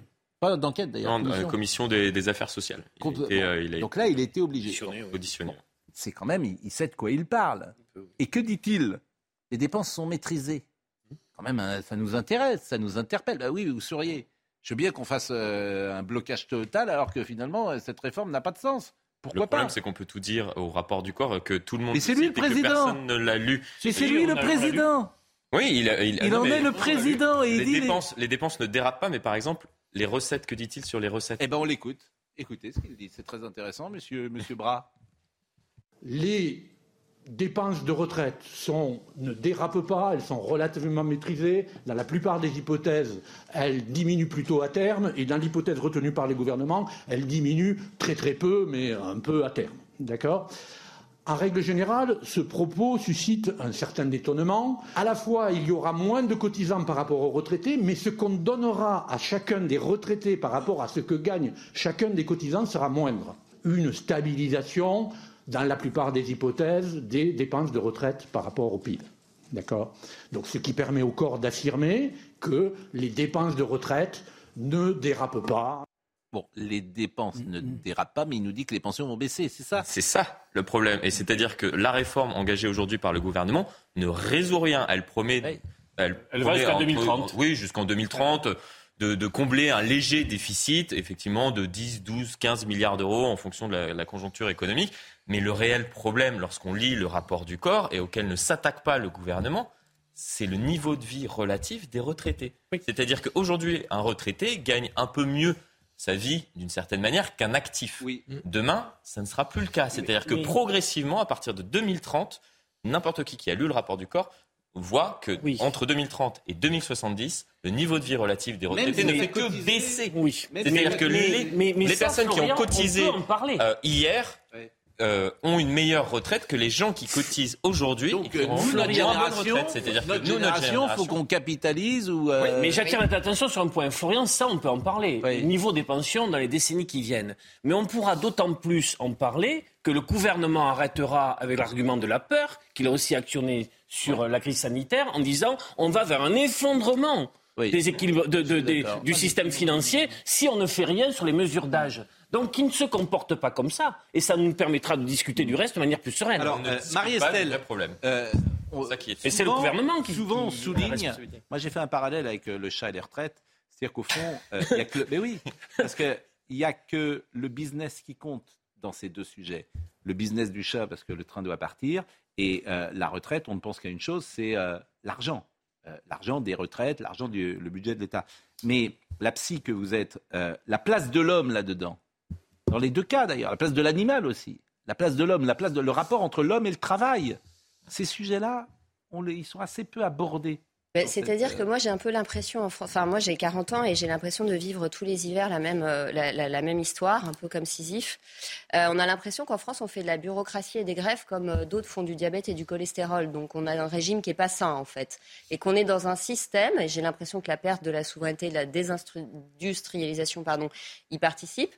Euh, font qu'on tend vers un système qui est de moins en moins humain, déshumanisation du travail, perte des valeurs, en fait, perte de la valeur travail aussi, hein, avec un système du pain et des jeux, on vous paye à rester devant Netflix, etc. Donc on, disqualifie la valeur travail. On, survalorise, on surpaye des métiers qui n'ont pas de sens et on sous-paye des métiers oh humains qui ont de la valeur, oh valeur prix. Hein les traders, et on devrait davantage payer les aides-soignants. On appelle les bullshit jobs, les, les, les traders. Le trader, son utilité sociale, elle est quand même. Ce qui est la com, etc. Le trader, son utilité sociale. Ce qui, ce qui fait qu'il y a beaucoup d'éléments pervers dans le système. le système libéral. Parce qu'à un moment donné. Vous pourriez dire la même chose bah, non, mais vous pourriez dire la même chose d'un footballeur euh, professionnel. On le surpaye, oui, parce que mais oui, mais la loi du marché. Et donc, on ne paye pas assez les métiers essentiels qu'on a découverts pendant la Plus vous êtes en fait dans des trusts avec des très très grosses entreprises multinationales où les salariés ne sont pas intéressés ils ne sont pas actionnaires. En fait, plus vous avez d'un côté d'énormes bénéfices, d'un autre côté des salaires et des, et des boulots très durs avec des burn-out qui ne sont pas liés à la charge de travail, qui sont liés à la perte de sens. On a vu qu'il y avait une augmentation des burn-out pendant la crise sanitaire où pourtant les gens travaillaient moins. C'était lié euh, en fait à la perte de sens du travail. Donc je pense que c'est tout le système autour du travail qui est à repenser. Hein. Euh, du boulot. Et que euh, l'argument de la pyramide des âges et du fait qu'on doit reculer, hmm. euh, il n'est pas, il, comment dire, il n'épuise pas le sujet, loin de là. Plus prosaïquement, vous qui êtes en contact direct à l'Élysée, mais vous n'êtes pas invité au déjeuner secret. Non, je ne suis pas invité. Ça fait le tour maintenant. De, ah, vous n'avez pas été. les gens de CNews n'étaient pas là. Euh, c'était d'autres gens. Des, SMS bon, euh, vous, avez le sentiment que, alors, euh, le, gouvernement ne cédera pas. Nous sommes d'accord. Dernier Conseil des ministres, Emmanuel Macron a dit à ces derniers tenez bon. Bon, tenez bon, d'accord. Mais en même temps, les autres ne veulent pas céder non plus. C'est aussi ça. Donc, si le pays est bloqué pendant trois semaines, Monsieur Farandou, qui, si il n'y a pas un train, s'il n'y a pas, ça va être compliqué. C'est la grève des transports, ça guerre et, et tenter de, de, gagner la bataille de l'opinion. Pour l'instant, l'exécutif est en train de la perdre, mais parce qu'il n'y a pas de blocage Très largement. Oui, très, largement, compte tenu de très largement, même de manière. ces, derniers jours. Ici, bah, ici prennent mal. Ici, ils sont mal bah, pris plutôt, quand même. Bon, parce qu'on ne comprend pas vraiment pourquoi cette réforme. On a l'impression qu'on est tous perdants quand on écoute les interventions des uns et des autres. Et personne ne la défend vraiment. Même François Bayrou, même maintenant les Républicains sont divisés. encore ce matin, un député macroniste du Loiret qui expliquait que la réforme était injuste. Oui. Chaque jour, il y en a, oui, Chaque jour, il y en a un de plus. Le vrai problème est de savoir s'il faut avoir une majorité au bout du compte. Il n'y en a pas. Hein. pas de majorité. Il y en a pas de la majorité. Voilà, s'il y a des macronistes qui décrochent et s'il y a des républicains qui décrochent. Bah, les républicains, j'espère qu'ils vont décrocher puisque leur euh, électorat n'est pas d'accord avec M. Ciotti ou n'est pas d'accord avec M. Marlex ou n'est pas d'accord avec M. Retaillon. On est d'accord là-dessus. Je ne dis pas de bêtises. C'est intéressant d'ailleurs. Non mais les députés doivent quand même représenter leur euh, électorat. Il y a la moitié de l'électorat à droite qui est contre. Et la moitié, alors la moitié, déjà que c'est plus grand chose. Non, il y avait 20% que la moitié des, républicains. François Fillon, François Fillon qui promettait la retraite. À oui, mais après c'était tout un programme. Voilà, c'est pas une. Fallait le, fallait le voir différemment. Tu peux pas. En fait, ce que tu comprends quand tu entres dans le dossier, c'est que tu ne peux pas avoir une règle qui soit la même pour tout le monde. Bien sûr. Alors après, on va dire usine à gaz. Non, tu peux pas euh, gérer un cadre supérieur comme une euh, femme de ménage, comme euh, quelqu'un qui a eu un emploi pénible toute sa vie, ou même comme quelqu'un qui a 60 ans gagne 2000 euros par mois en fin de carrière quand même. Ce que je dis est tellement de bon sens. Euh, pourquoi ça n'entre pas dans, dans un cerveau de techno, vous qui avez non, travaillé avec... Une fois, c'est pas parce qu'on ne soutient pas les grèves qu'on est pour ce que fait le gouvernement. Et d'ailleurs, cette réforme, elle pénalise une fois de plus les femmes. L'âge légal de la retraite est un symbole, un marqueur oui. des marchés financiers?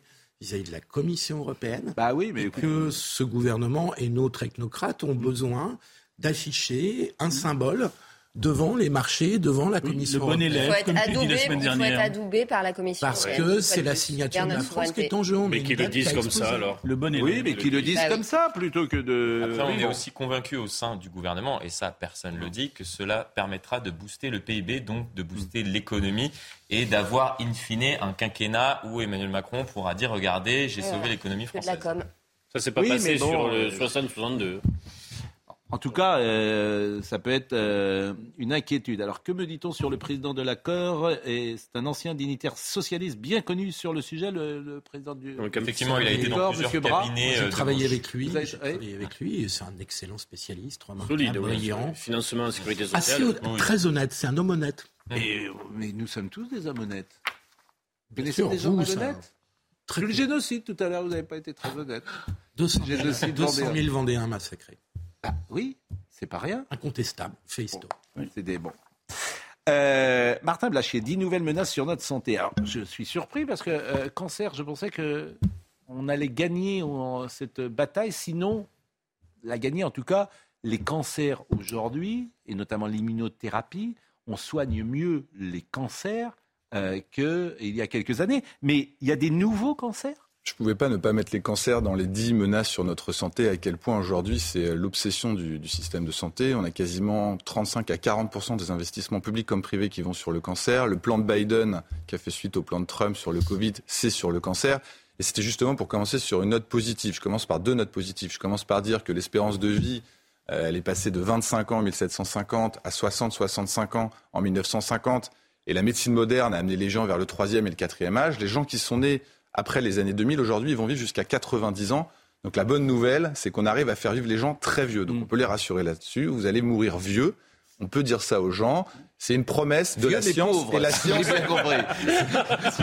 et la science. Voilà. votre vie va être sympa parce que vous serez beaucoup plus longtemps vivant, mais il n'y aura plus un centime. Après 87, 88, il n'y aura plus rien. C'est justement, c'est justement la, tenue de vos propos dans le livre. Donc c'est-à-dire que la promesse de la science, c'est de faire vivre les gens très vieux. Si on arrive à donner la science à la totalité de la population, ce qui n'est pas le cas dans un certain nombre de pays, ce qui est encore le cas en France, mais ça se discute. Je ne sais pas si on y arrivera. En revanche comment vont se, passer ces 90, 100 années de vie? Là, pour le coup, c'est relativement inquiétant parce qu'en fait, l'environnement dans lequel vous vivez n'est pas extrêmement propice à votre bonne santé. Pour vous donner une image, si vous prenez quelqu'un de 1950 et que vous l'amenez aujourd'hui en 2023, vous le mettez dans la société, je pense qu'en six mois, il devient obèse. Euh, il devient à peu près addict, dépendant à tout ce qui existe. Parce qu'en fait, aujourd'hui, le fonctionnement du marketing, c'est de vous rendre dépendant à peu près à n'importe quoi. Donc, il va devenir dépendant aux écrans, il va devenir dépendant à la malbouffe, il va devenir dépendant à tout un tas de, drogues. Oui, j'en suis quasiment certain.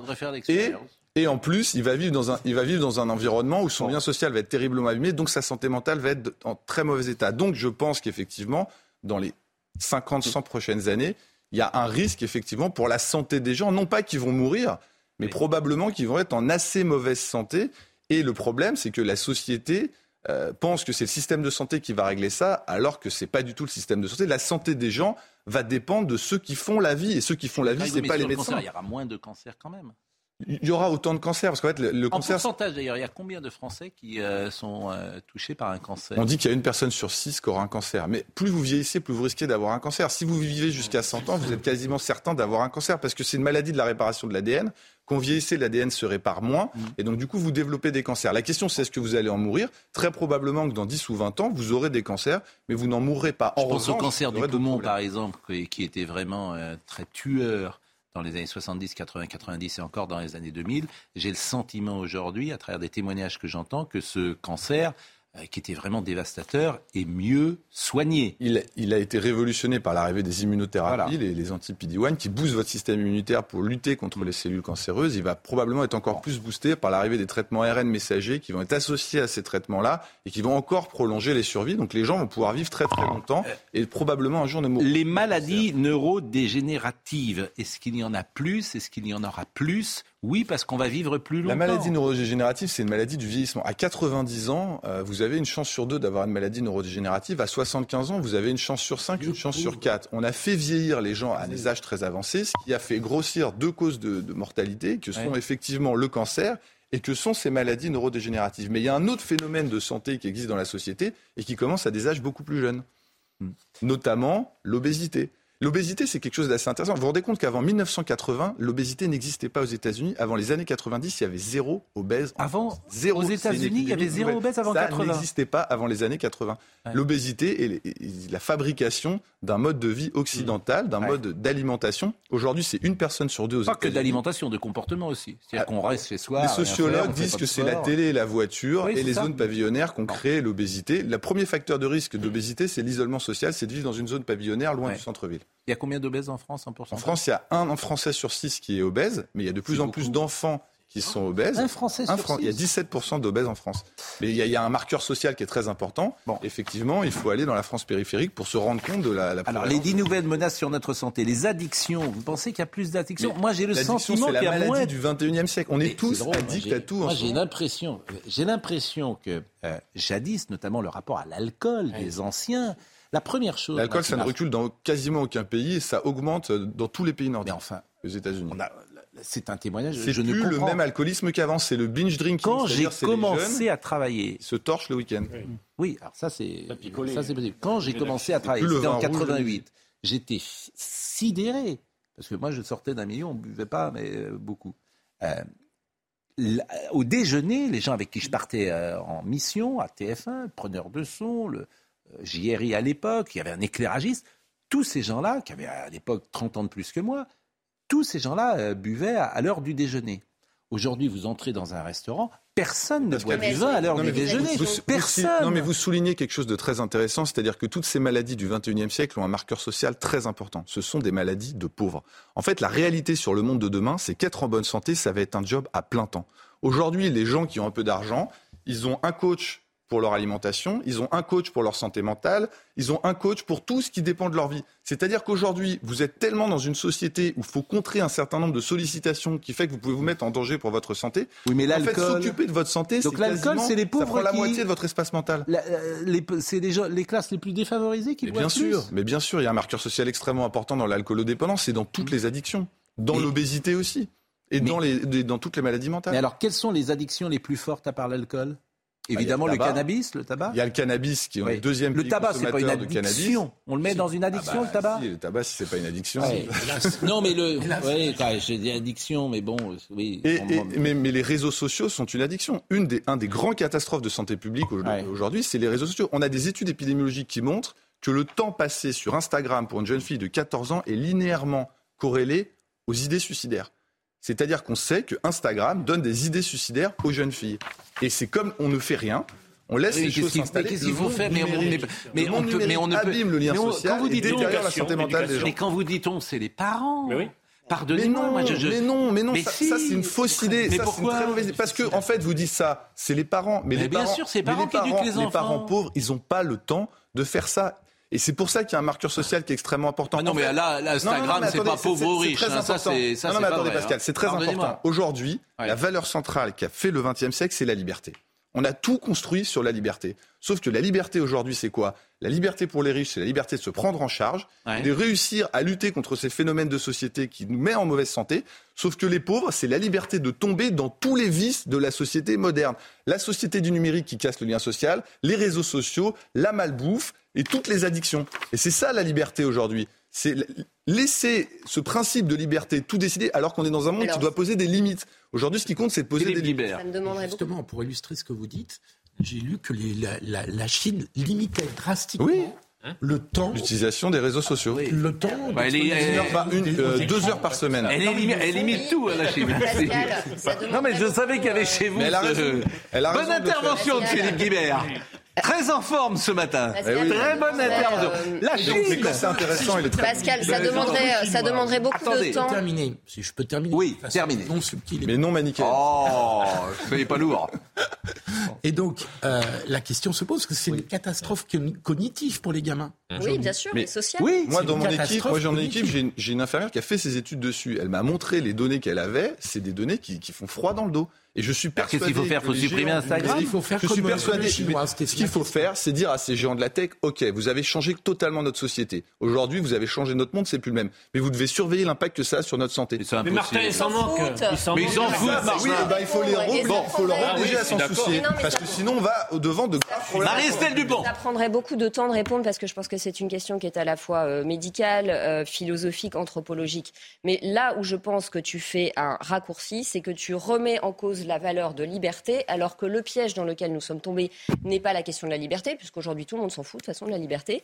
Euh, c'est la question de l'envahissement par la technologie de nos sociétés. Et que la technique est allée plus vite que la pensée, et que oui, nous sommes tombés dans des addictions. mais c'est certainement pas. Personne ne résistera. C'est certainement, pas à l'État. C'est certainement pas à l'État d'éduquer, de se substituer aux parents. Par contre, c'est à l'État de mettre en place un système social suffisamment juste pour que les parents ne courent pas après l'argent père et mère au point de prendre la télé pour une babysitter. C'est ça le rôle de l'État. C'est pas d'interdire le temps d'Instagram. Est-ce que, je vais vous donner une, une, oui.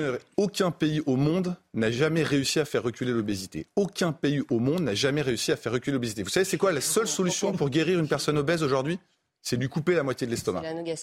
C'est lui couper la moitié de l'estomac. C'est pour vous dire qu'on considère que c'est des petites maladies, sauf que vous avez la moitié de la population américaine qui est obèse et on n'a aucune solution pour les traiter. La seule chose qu'on peut faire, c'est de leur enlever l'estomac. Alors, eh ben, les addictions. Je peux vous garantir que pour les addictions aux réseaux sociaux, on sera sur le même genre de considération et ce sera trop tard si jamais on dit juste c'est la liberté, laissez les gens faire ce qu'ils veulent. Ils sont assez grands pour ce genre de C'est pas la liberté le problème.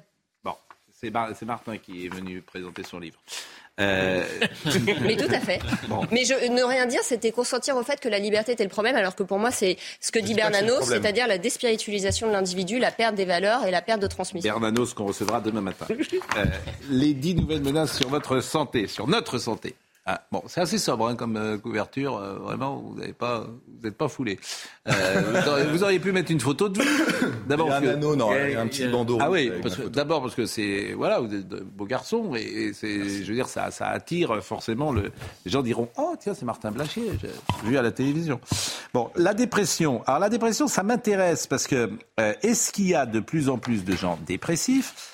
Euh, je vais dire les choses. Euh, vous citez Stromae d'ailleurs, qui avait avoué sa dépression. Moi, ce qui me frappe, c'est qu'on a tous des enfants et euh, qui ont parfois 20, 25 ans, 30 ans dans ma génération.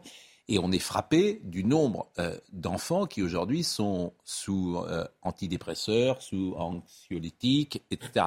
Dans ma génération, et pas chez le psy, on a l'impression aujourd'hui que dès qu'un enfant a un souci, hop, on l'emmène chez le psy, on l'écoute, on lui donne des... Pas forcément les médicaments, le psy. Oui, c'est pas forcément les médicaments, mais j'ai fait les deux. Parce qu'il y, a une tendance bon, fond. Est-ce que c'est parce que on exagère hmm. C'est-à-dire qu'on ne dit pas aux gens aide-toi, le ciel t'aidera. Euh, c'était intéressant d'ailleurs. Vous avez lu l'interview de M. Bronner, dans le journal du dimanche, euh, où il explique que, que tout le monde aujourd'hui exclut sa propre responsabilité sur la vie qu'il mène. C'est jamais de ta faute. Oui, c'est la tendance non, mais Bon, voilà. Alors qu'on a quand même un peu de responsabilité sur la vie qu'on mène. Donc, dépression, est-ce qu'on s'écoute trop? Quel est votre diagnostic? Euh, Voilà. Juste répondre sur cette question de on s'écoute trop. Le monde est devenu trop complexe pour un cerveau humain. Vous ne pouvez pas gérer toutes les stimulations que vous avez entre l'alimentation et les stimulations cérébrales, votre cerveau va cracher. C'est pour ça qu'il y a des dépressions. La dépression, c'est le cerveau qui bug. C'est comme un ordinateur qui n'arrive plus à s'adapter à, tous les changements qu'on lui donne, ça bug et ça met un certain temps à, se remettre en place. Il y a un phénomène de fond sur la dépression des jeunes. Les idées suicidaires chez les jeunes, elles ont fait x2 depuis 2010. Depuis 2010, on voit la santé mentale des jeunes les écoute se dégrader. plus qu'avant, on ne les écoutait pas. Écoutez, quand les jeunes font des tentatives de suicide, c'est pas parce qu'on les écoute trop. Non, mais dans les années 70, je pense pas qu'on portait attention euh, dans les années, au malaise, dans les mal-être des uns Dans les années 70, le lien social était beaucoup... Il y a deux types d'études qui ont été faites. Je c'est sur les, réseaux sociaux et sur les cours en ligne. Il y a des sociologues qui ont étudié le phénomène des cours en ligne. On se rend compte que les enfants n'apprennent pas sur le cours en ligne. Pourquoi? Parce que qu'est-ce qui vous motive dans votre cerveau? Vous avez un cerveau... Euh, euh, rationnel et puis vous avez mm. un cerveau qui vous donne envie. Qui vous donne envie, ce sont les émotions. Donc si vous ne mettez plus les émotions, les gens, ils ont plus envie. Et on est des êtres d'énergie, on, rationalise, mais il nous faut une énergie vitale pour pouvoir avancer. Et ça, c'est l'envie, et ça, ce sont les émotions. On me donne l'envie, Donc en enlevant les émotions, et ben du coup vous enlevez l'envie de ces jeunes. Et donc du coup vous les mettez dans une difficulté de, de Charlotte va sortir, euh, on terminera l'émission, on chantera tous ensemble Johnny, tiens. On nous donne l'envie, l'envie d'avoir envie. Non mais c'est très intéressant ce que vous dites, les cours en ligne qu'on n'apprend pas, ça c'est très intéressant, c'est-à-dire qu'il faut être ensemble. Exactement. Bien sûr. S'adapter aux mimiques sur l'ignorance des gens parce qu'on fait croire aux gens dans le marketing que l'enseignement est distanciel ou virtuel et que les progrès sont réels et c'est faux. C'est faux. Quand vous étudiez la neurobiologie du cerveau, on ne peut pas mémoriser à long terme. en, fait, c'est vous qui avez écrit le livre de Martin. Non, non, pas du tout. Mais c'est important euh, de dire que euh, la perte du lien euh, fait de la dépression.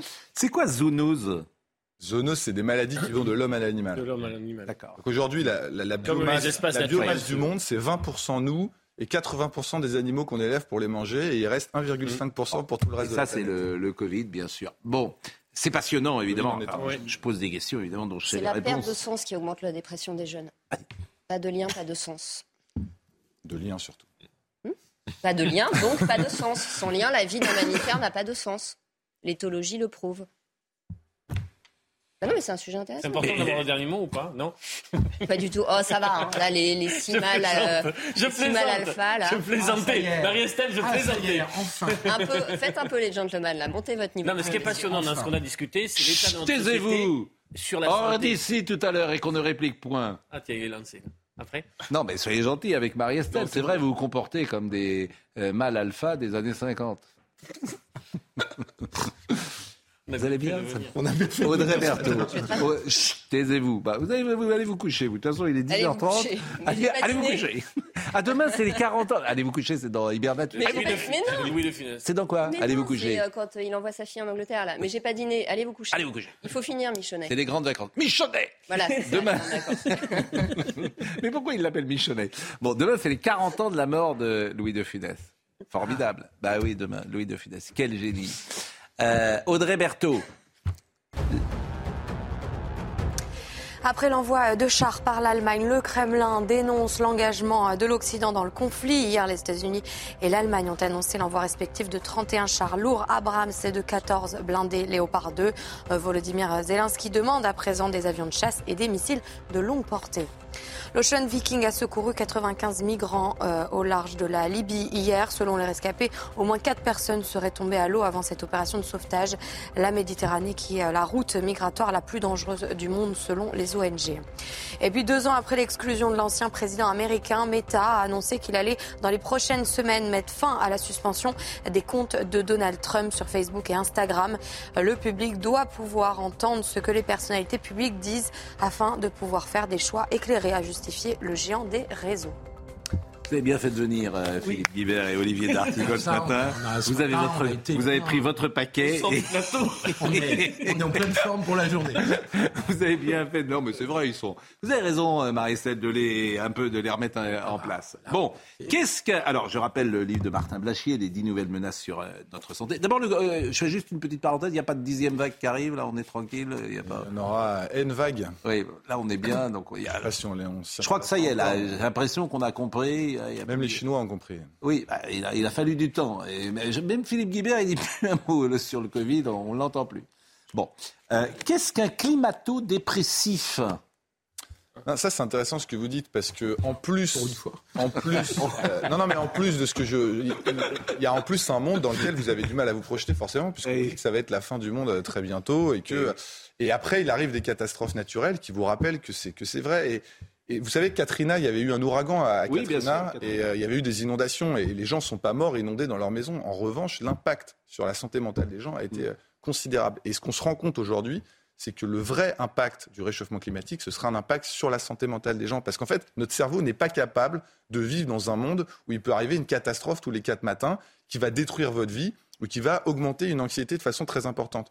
Donc, on s'est moqué des gens, et moi le premier, qui parlaient d'éco-anxiété, de climato-dépression, sauf mm. qu'en fait, c'est une réalité. Et moi, j'ai parlé à des pédopsychiatres, ils ont des jeunes enfants dans leur service qui sont vraiment en état euh, très mal parce à que toute la journée, cette génération, je disais, euh, On cette leur génération, parle que de crise. Voilà, c'est-à-dire que cette génération, tu leur dis, manger de la viande, c'est mal. Rouler en voiture, faire un bébé, c'est mal. Prendre un avion, c'est mal. C'est-à-dire qu'ils sont fabriqués depuis des années, tout ce qu'ils font, c'est mal. Donc évidemment, ça peut, euh, à un moment, agir sur ton cerveau. Bah, en tout cas, euh, merci. Je ne sais pas si c'est bientôt la fin du monde, mais ça va être la fin de l'émission. Ah. Et c'est un peu, euh, Presque pas. D'ailleurs, euh, deux choses qui ne sont pas qui ne sont pas Comment la fin, la fin de notre supplice. Qu'est-ce que vous avez dit On va rentrer. La fin de notre supplice. La quoi La fin de notre supplice. Mais non, arrêtez. Bon. Euh, et on va terminer donc, comme je l'ai dit, d'abord en saluant Charlotte euh, qui était avec nous ce matin et Justine Cerquera, en remerciant Michael Thomas qui était à la réalisation, Zaven Amel qui était au son et David Tonnelier qui était à, la vision. Euh, on va terminer avec Johnny, on avait dit qu'on terminait avec Johnny et, c'est vrai qu'on nous donne l'envie, l'envie d'avoir envie. Ça sera Jean-Marc Morandini dans quelques secondes. Merci, hein, vraiment euh, merci beaucoup. Merci à Marie-Estelle, vous avez été... Voilà.